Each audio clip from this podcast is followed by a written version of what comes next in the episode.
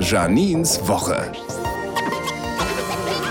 Es gibt so Tage, da geht man mir besser nicht auf die Nerven. Montag bis Sonntag.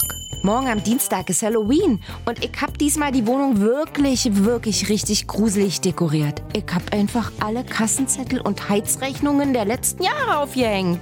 Mittwoch einen Termin beim Zahnarzt. Neue Füllung und so. Ich will ja nicht sagen, dass das teuer wird, aber mein Zahnarzt hat schon angekündigt, dass wir uns am Ende Anzeigen für Eigentumswohnungen in Mitte angucken und ich die Küche aussuchen darf, weil ich die ja schließlich bezahle. So, und am Wochenende wollte ich mal ein paar Pflanzen für die Wohnung kaufen. Ich weiß zwar, die sterben meist nach einiger Zeit, aber hey, dafür erwecke ich Dinge in meinem Kühlschrank regelmäßig zum Leben.